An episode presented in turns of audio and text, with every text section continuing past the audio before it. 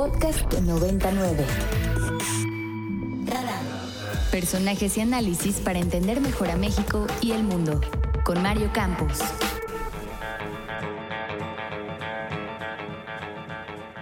Y ya está con nosotros mi querido Pedro Carlos Guillén. Pedro, ¿cómo estás? Servidor y amigo. Eso. Ya hoy que está Ana Jasso. Hola Pedro, ¿cómo estás? Yo digo que guapo, pero hay opiniones. Pues mira, eso siempre, hay muchas opiniones. Ay, pero ay, ay, tú sí, mientras te sientas bien y guapo está bien. Sí, exacto, ¿no? Una cosa es la autopercepción y otra la percepción, ¿no? Exactamente. Le quiero mandar un saludo a la persona que el otro día me dijo, ¿en serio te llamas Pedro? No. Yo, yo Así pensé que me- te iban a mandar. ¿En serio había alguien llamada Fedra? Sí, la de Fedra sí bueno, fue esa fue comentada. la semana Pedro Irazoque, en efecto. Ahora me dijeron, ¿en serio te llamas Pedro? Y me recordó una anécdota porque algún día este eh, invitaron a la maestra Julia Carabias, que era mi sobreordinada, a un evento, ¿no? Y entonces pues, no podía, y ella delegó el asunto en su segundo a bordo, que no era yo, yo era como el décimo noveno de a bordo, pero me, llegó a mí la encomienda, entonces llego, y había empezado el evento, llegué tarde, para variar, y entonces eh, la decana me dice, doctor, este, a ver, lo subimos al estrado. No, ya no le voy no lo subimos, ¿no? y paran todo, me suben, y se oye una voz así imposta y nos acompaña con la honrosa representación de la maestra en ciencias, Julia Calabias Lillo, el doctor Pencho Guillén. Pencho. Pencho, Pencho lo tienes entre, entre Sí, tu sí, colección. sí. Que le atinó a dos de cinco letras, ¿no? Bueno, pues sí. a la E y a la O. Pues sí, Entonces esta, esta cosa de llamarse Pedro pues tiene, tiene implicaciones, tiene sus rarezas, pero pues así me llamo. Por ejemplo, Ana Pues y. Mario son nombres muy bonitos y además este, pues, ortodoxos, ¿no? Sí, no, no batallamos en el Starbucks, digamos. Sus padres no jugaron El apellido a veces, pero de ahí en fuera. Es cierto, Ana con el apellido le ha de batallar un poco porque es Jaso. Jaso, bueno, Ana H- también de pronto, ¿no? Porque puede ser doble N o una sola N y Jaso puede ser una S o Bueno, doble S, ¿no? Eh, ajá, el mío se escribe J-W-S-O, pero de repente es ASO o Lazo o A con Z. O sea, digo, no molesta, no es algo que me duele, pero sí, sí es chistoso como, como lo Y escriben yo cuando voy al. Capeltic de Rivero Sí, me- y me preguntan mi nombre, digo Luis. Luis, muy bien, me parece muy sí, bien. sí, sí, esa es una estrategia adaptativa, digamos, ¿no? Sí. Pero hoy no vamos a hablar de eso, muchachos. No, ¿de qué vamos a hablar el día de hoy? ¿De qué vamos a hablar? A ver. Este, la primera pregunta les va a dar una pista. A ver, venga. Me van a decir, por favor, si son tan amables, que tienen como un, un foco y una máquina de vapor. es esta canija.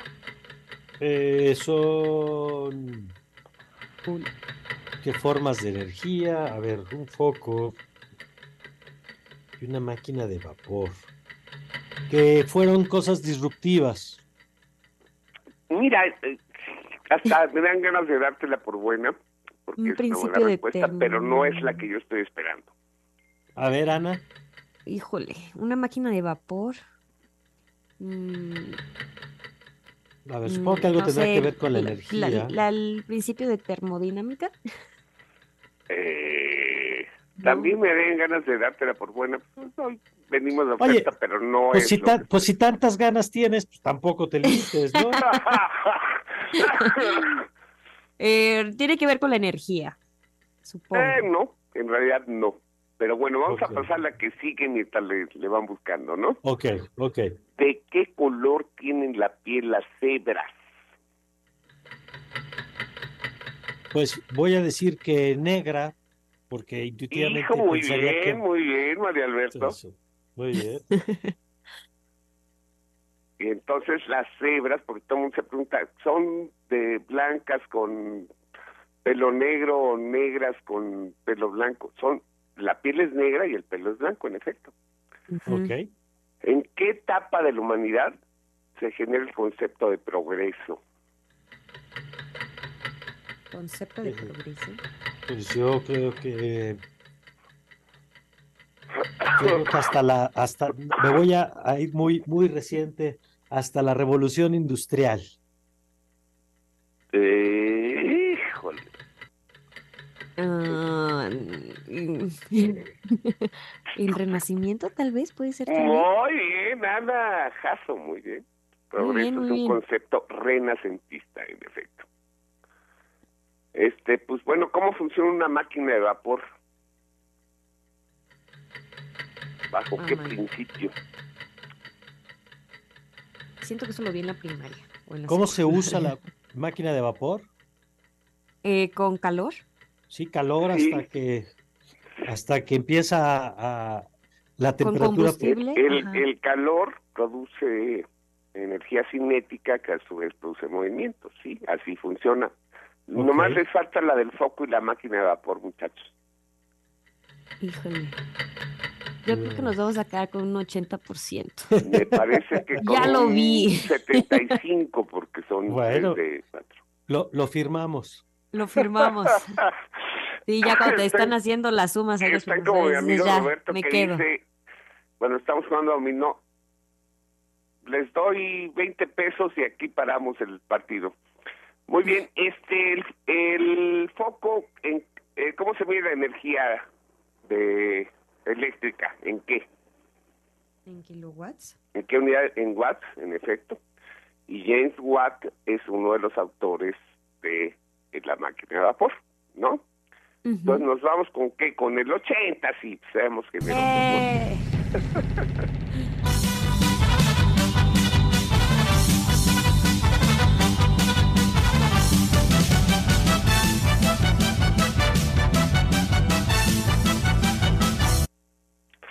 Es que hoy vamos a hablar de cambios ambientales, ¿no?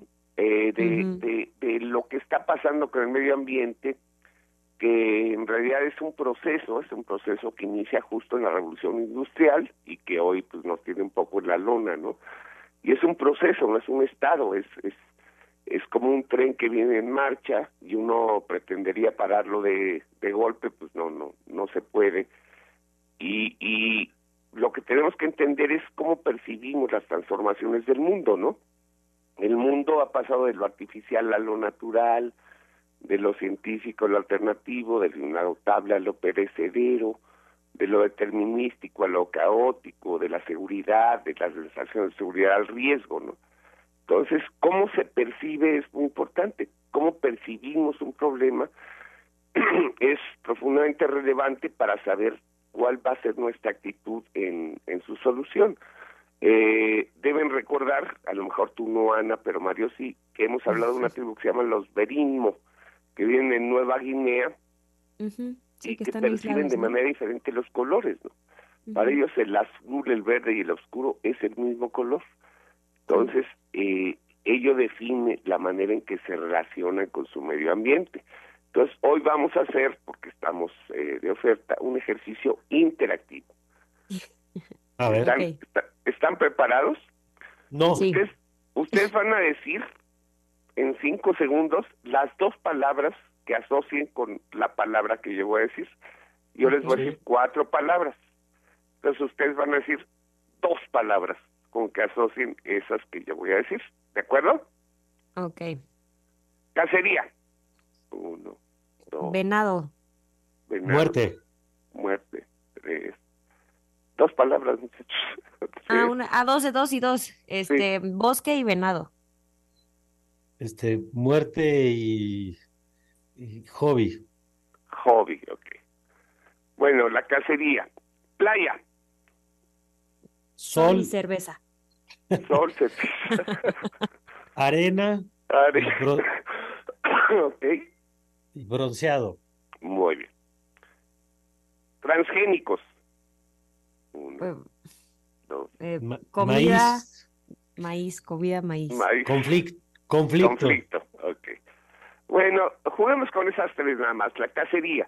La cacería es algo que yo simplemente no puedo entender. No puedo entender cómo alguien podría matar a un animal eh, por eh, divertirse.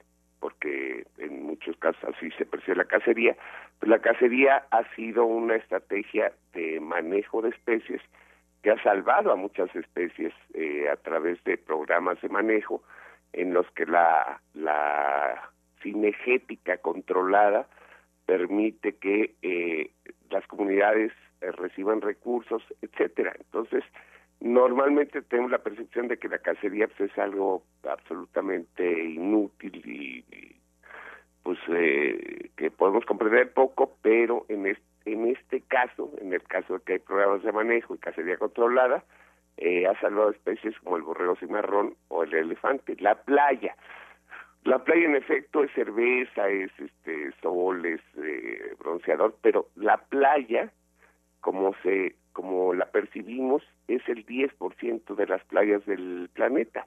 El 90% no tienen ni sol, ni arena, ni cervezas, ni nada, ¿no? Este, y los transgénicos, en efecto, tienen una fama como negativa, conflicto, dijo Mario, ¿no?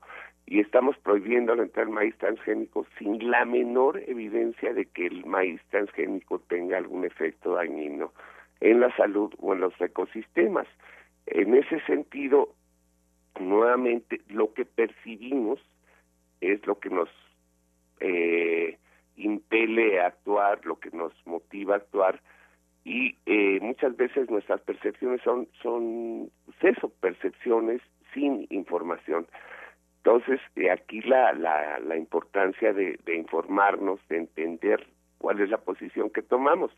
A mí me parece que el señor presidente, por una posición ideológica, está con este tema del maíz transgénico sin tener la sin allegarse que es su obligación la menor información de carácter científico entonces pues necesitamos este mover movernos un poco porque eh, ustedes son jóvenes verdad pues ahí viene ahí viene el ahí viene la avalancha ambiental y ahí viene una una percepción de progreso hablábamos de progreso, un concepto renacentista, totalizador, eh, una visión de que todo debería ser eh, bajo un cierto modelo y ese progreso totalizador pues es un activo de erosión cultural, de, de erosión de alternativas y pues tenemos que estar muy atentos con ello, creo yo. Muy, muy bien, pues gracias querido Pedro. No tiene nada que agradecer, yo les mando un abrazo como siempre. Gracias, Igual, Pedro, buen fin de semana. Hasta luego, Ana, Mario. Para más contenidos como este, descarga nuestra aplicación disponible para Android y iOS o visita ibero909.fm.